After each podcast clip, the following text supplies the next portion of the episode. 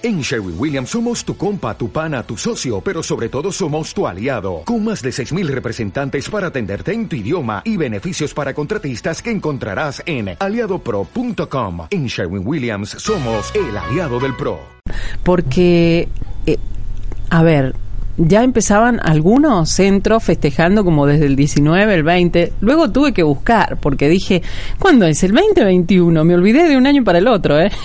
no, 21. Este, sí, sí. Este, mm, también vi que habían algunos eh, eventos que se realizaban antes y después, creo que también. También, sí, Pero bueno, este, su día es el 21. Es el día del solsticio y es el día en que desde hace cuatro años que se celebra ese día este, que el primer ministro de la India, bueno, este, lo, lo, lo, autorizó, digamos, esta sugerencia del, pueblo hindú para considerarlo el día del solsticio, porque es un día muy importante. O sea, así como nosotros acá en el hemisferio sur damos inicio al invierno, ellos dan inicio al verano. Entonces es el día también del, del rey sol, es el día de este astro tan poderoso este, y tan necesario ¿no? para, para la energía, para la vida. Entonces, este, tal cual, que el rey sol, este yoga es, es tan necesario, es, es una práctica tan energética, tan vida, vida, que mm, ese día, este, el día más largo, eh, con sol presente allá en el hemisferio, es también el Día de, Internacional del Yoga. Entonces, eh, doble festejo, se celebra el Día del Yoga, el Día del Sol, y, y nosotros tuvimos un día muy especial bueno, la jornada se llevó habitualmente con sus horarios de clase normal, tal cual. Día viernes le toca a los chicos. Claro, en la tarde, en la mañana hubo clase a las 10 de la mañana, hubo clase a las 15, este son las clases que está dando Luis y después este también a las 17 con, con los chiquitos. Entonces, eh, bueno, siguiendo la cultura. Hemos saludado muchas veces al sol. en Facebook está el video de los chiquitos. Y, y, bueno, también este, la sala la acompañamos con, con globos, con mucha alegría, con, este, con una charla previa explicándole por qué el Día Internacional del Yoga y también que lo saludábamos al sol porque es su día. Este, hermosa, una jornada muy bonita y y bueno, este, feliz de poder eh, acompañarla desde la práctica del yoga, ¿no? Que ese día estuviésemos haciendo yoga, que es como se celebra. Ahí estoy compartiendo el video especialmente para, porque como esto no es televisión, me encantaría que lo puedan ver, bien, y, y con esa inocencia y, esa practicidad, espontaneidad que trabajan los chicos, ¿no? Una entrega muy bella. Sus caritas este, de, atención cuando cuando les explicaba el, el, porqué de la celebración y, y, ese entusiasmo para saludarlo al sol, ¿no? Generando la conciencia desde, el, desde ese punto de partida que, que estamos saludando al, al rey, al astro, al poderoso sol, fuente de vitalidad. Que mm, a ver, me encantó que se. Es verdad que hace cuatro años, es como muy reciente todo esto, por eso hasta nos confundimos en un punto eh, de cuál es el día. Eh, Sinceramente me, llama la atención y, creo que sirve como para una toma de conciencia, que se festeje el día del yoga, ¿no? Es como para decir, para, mira que no estoy de acuerdo mucho que se festeje el día de la madre, porque el día de la madre debería ser todos los días, el día del padre, el día del niño. Si estamos plenos todos los días, lo mismo con el día del yoga. Más, qué bueno que se elija, porque es una toma de conciencia. Si hasta este momento vos no tomaste conciencia de tu cuerpo, de cuidar tus emociones, de trabajarlas, eh, es como decir, a ver, acá paro, ¿por qué se festeja este día? ¿Te informás? y entras en conciencia. ¿Y cuántos más pueden entrar a la práctica? Sí, es, es lo, lo valioso eh, también de que aunque haya servido para que muchos medios que habitualmente no lo, no lo tienen presente, digamos, eh, al yoga, lo reconozcan este como un día en el que se celebra su especialmente este su su, su estímulo, su práctica, su salud. Em, y está bueno generar conciencia para el practicante en sí de yoga, que la disciplina es una disciplina de autoconocimiento, que no, no es competencia, que no, no nos está induciendo a, a mayores esfuerzos, sino a conectarse con uno mismo en el momento de la práctica. Eh, generar conciencia que es lo que nos estamos dando, ingresar a la misma, para podérselo transmitir también a, su profesor, a, su instructor, porque, bueno, como siempre digo, cualquiera sea la puerta de ingreso a esta disciplina, lo importante es que eh, saber que lo que está en la mente es lo que llega a nuestro cuerpo. Si a nosotros nos motiva de la práctica eh, una estimulación a lo, a lo físico, encontraremos estímulos para nuestro cuerpo. Exacto. Pero si nuestra motivación está acompañada a, generar conciencia desde lo mental y emocional, eh, vamos a encontrar lo que estamos este, buscando a través de la misma. Lo importante es transmitírselo al profesor para que pueda guiar, digamos, también la clase, porque eh, nosotros como profesores sabemos en el amado de la clase, que ella se puede realizar eh, en forma dinámica eh, y va a apuntar al cuerpo físico, se puede mm, llevar una clase en forma rítmica, generando conciencia del momento de inhalar y exhalar coordinados con, con los movimientos corporales que hacemos, en, ya sea de desbloqueo como en realización de asanas de yoga, y entonces eh, apunta más a nuestra mente, a nuestro ser mental. También podemos orientar la práctica a la permanencia en las, en las asanas, el estar en la misma con varias respiraciones que nos permitan meditar en la postura de yoga respecto de sus estímulos y entonces eh, va a tener más espiritualidad porque porque bueno va a haber un ser que, que va a reconocer emociones durante la permanencia. Exacto. Entonces saber que los tres aspectos del ser, tanto lo físico como lo mental y lo emocional, en un profesor de yoga tiene también una forma de transmitir la clase. Sí, sin dudas. Cada uno su propio sello, ¿eh? Claro, porque hay algunas personas que se integran a la práctica y comentan que en otro lugar donde iban a realizar yoga, eh, hacían una sana y permanecían mucho tiempo en la misma. Y yo le digo, está buenísimo, está muy bueno, también hay otras personas que dicen, no, este, en forma más creativa, en las clases no hacíamos tantas asanas de yoga, pero sí este, habían mucho más movimiento, generando conciencia del de, masaje que le realizamos al, al, hígado, esa caricia que le hacemos a la glándula tiroide, entonces, y está perfecto, está bien, está muy bien. Y por ahí viene otra alumna y me dice, mira, pero donde yo iba hacíamos este como más eh, rápido y, mm, pasábamos de una sana a la otra dando un saltito y y está perfecto porque obviamente el profesor que la estaba dando apuntaba desde lo dinámico al cuerpo. Entonces, este cómo abordamos la clase eh, hace mucho a, la, a lo que el grupo está requiriendo. Entonces, se forma más terapéutica o más más dinámica. Más dinámica, depende. Y no hay edad. Veía el video que compartiste y de esta eh, persona excedida de peso y que la elasticidad, no hay límite, no hay eh, contraindicaciones para quien quiera, al contrario, cada vez más hay médicos y me encanta que están eh, dando en sus indicaciones sugerir el, el, de hacer yoga a personas mayores, ¿no? Bueno, y no tan mayores, a las personas que están con algún problema físico. Exactamente, esto no es una cuestión de edad porque hay chicas jovencitas con lesiones importantes mm. en algún lugar de su cuerpo, o sea, columna, articulación, eh, y no hacia la edad, sino al respeto por nuestro cuerpo. Entonces eso nos va a ir ubicando en el lugar donde tenemos que estar. No va a haber un alto impacto en nada que se realice y, y como lo decía recién, nuestro espacio de trabajo es un mat, una colchoneta de yoga.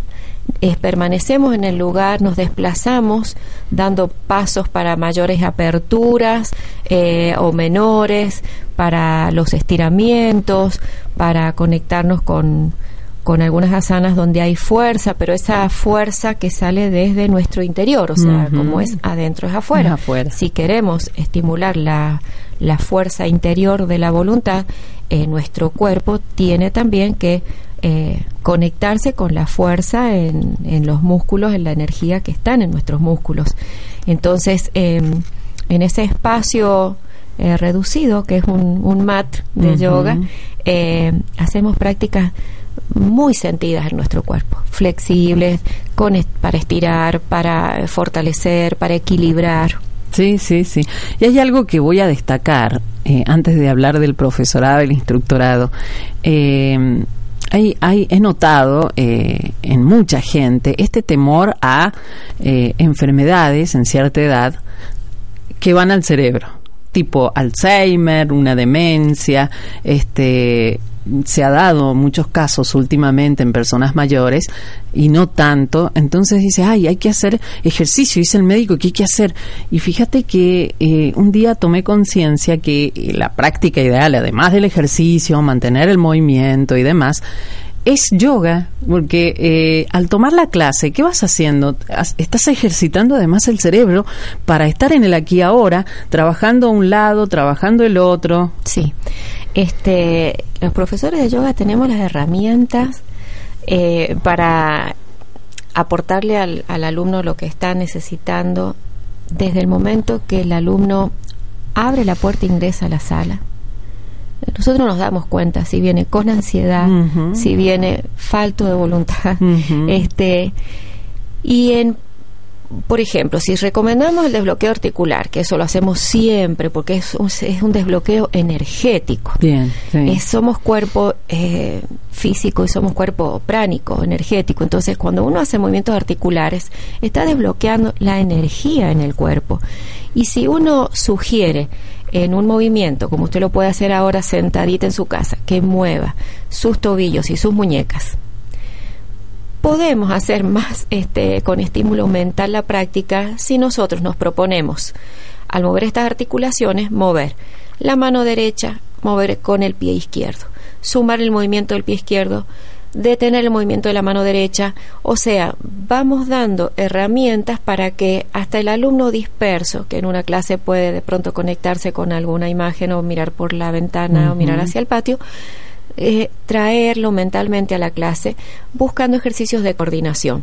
Cuando nosotros sugerimos estimular la lateralidad derecha, este es para que la reconozca, porque inmediatamente le vamos a proponer que estimule la lateralidad izquierda porque tenemos que equilibrar energéticamente los dos hemicuerpos. Simplemente que estos pedidos responden a que el alumno esté mentalmente presente, y vaya estimulando, reconociendo y su mente vaya acompañando a cada momento del cuerpo, en cada postura en que se ubica. Bien más eh, realmente sirve para, a ver, como práctica es tan completa porque está, te está llamando aquí ahora. Ahora, ¿cuánto bien está haciendo al todo? Al todo. Además de, estoy hablando del soporte físico, que se haría realización de asanas de yoga u otros movimientos de desbloqueo pero también tenemos los pranayamas, o sea, las técnicas de respiración. respiración. Estoy hablando, o sea, una cosa es la respiración en sí misma, el acto físico que todos estamos haciendo porque estamos vivos, y otra cosa es abordarlo desde el yoga y es el pranayama, el manejo de la energía, en donde hay muchísimas técnicas de respiración. Si volvemos a la persona donde mentalmente la queremos estimular por distintas situaciones, eh, la técnica de respiración rítmica o cuadrada nos enseña a incorporar en la respiración eh, la retención. Entonces, si queremos que una persona estimule su capacidad retentiva porque se olvida dónde deja las cosas, porque ya vamos notando que por ahí no reconoce muy bien eh, sectores de su cuerpo, lateralidades y demás, una sugerencia a través del pranayama es la respiración cuadrada, en donde tiene un ritmo, el del cuadrado justamente, donde la persona inhala, hace una retención, sí.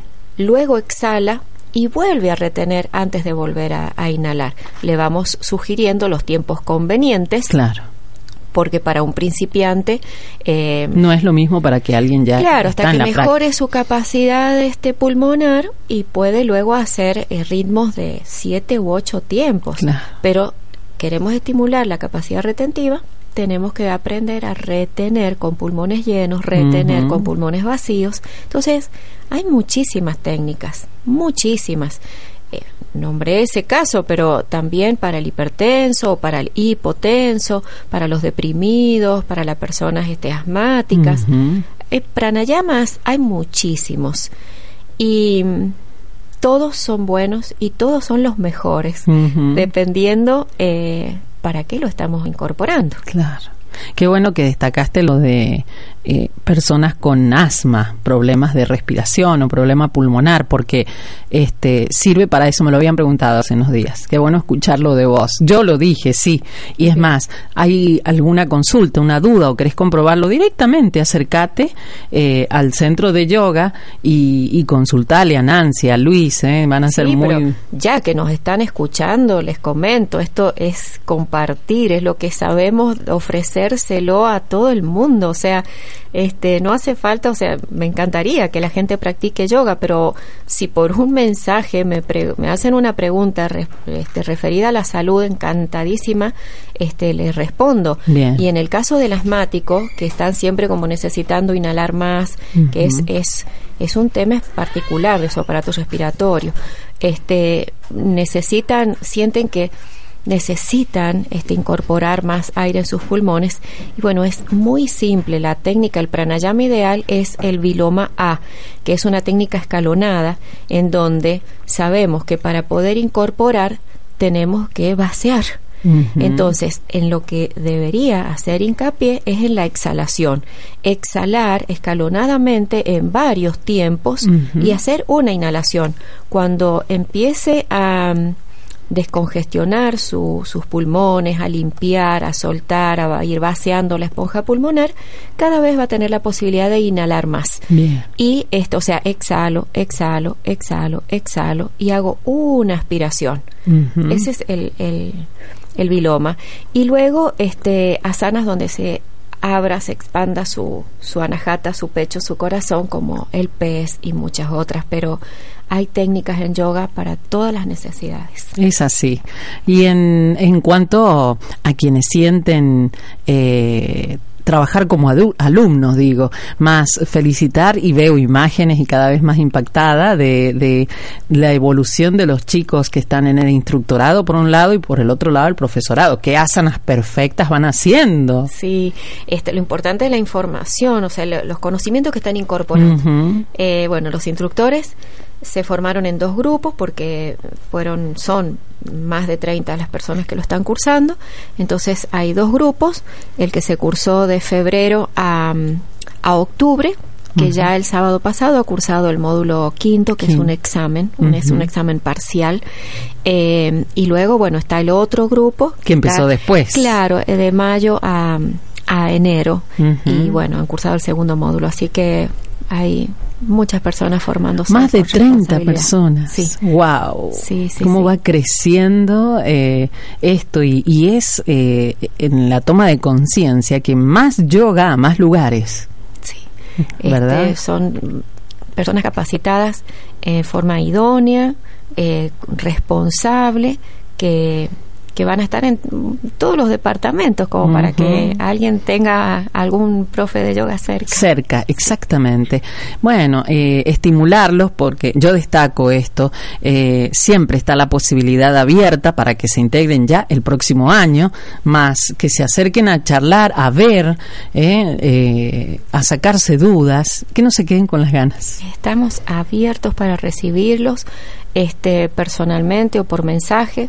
Eh, y hay, hay tres personas agendadas para el 2020. Ya. Y sí, porque preguntaron y ya no se puede incorporar, ¿no? Seguro. Hay mucho conocimiento que ya han, han este, incorporado los alumnos, así que, este, pero bueno, ahí están eh, en, una agenda, sí, para, para comunicarme con ellos cuando se comience el año que viene. Qué maravilla. Estamos a eso. Por eso lo destaco, porque Nancy ya eh, pasando mediados de año, a punto de iniciar las vacaciones de julio, en un poquito tiempo, entonces eh, es el tiempo ideal de que quien está escuchando y lo siente, por supuesto, se preagende también. Seguro, que no sienta que perdió la oportunidad este año porque todo llega en el momento justo, ni antes ni después, cuando estamos preparados, esta valiosa herramienta de vida, de salud cae en nuestras manos, en nuestro corazón, así que este siempre es bueno empezar en el momento que sea. Nunca es tarde. Nunca. Nunca.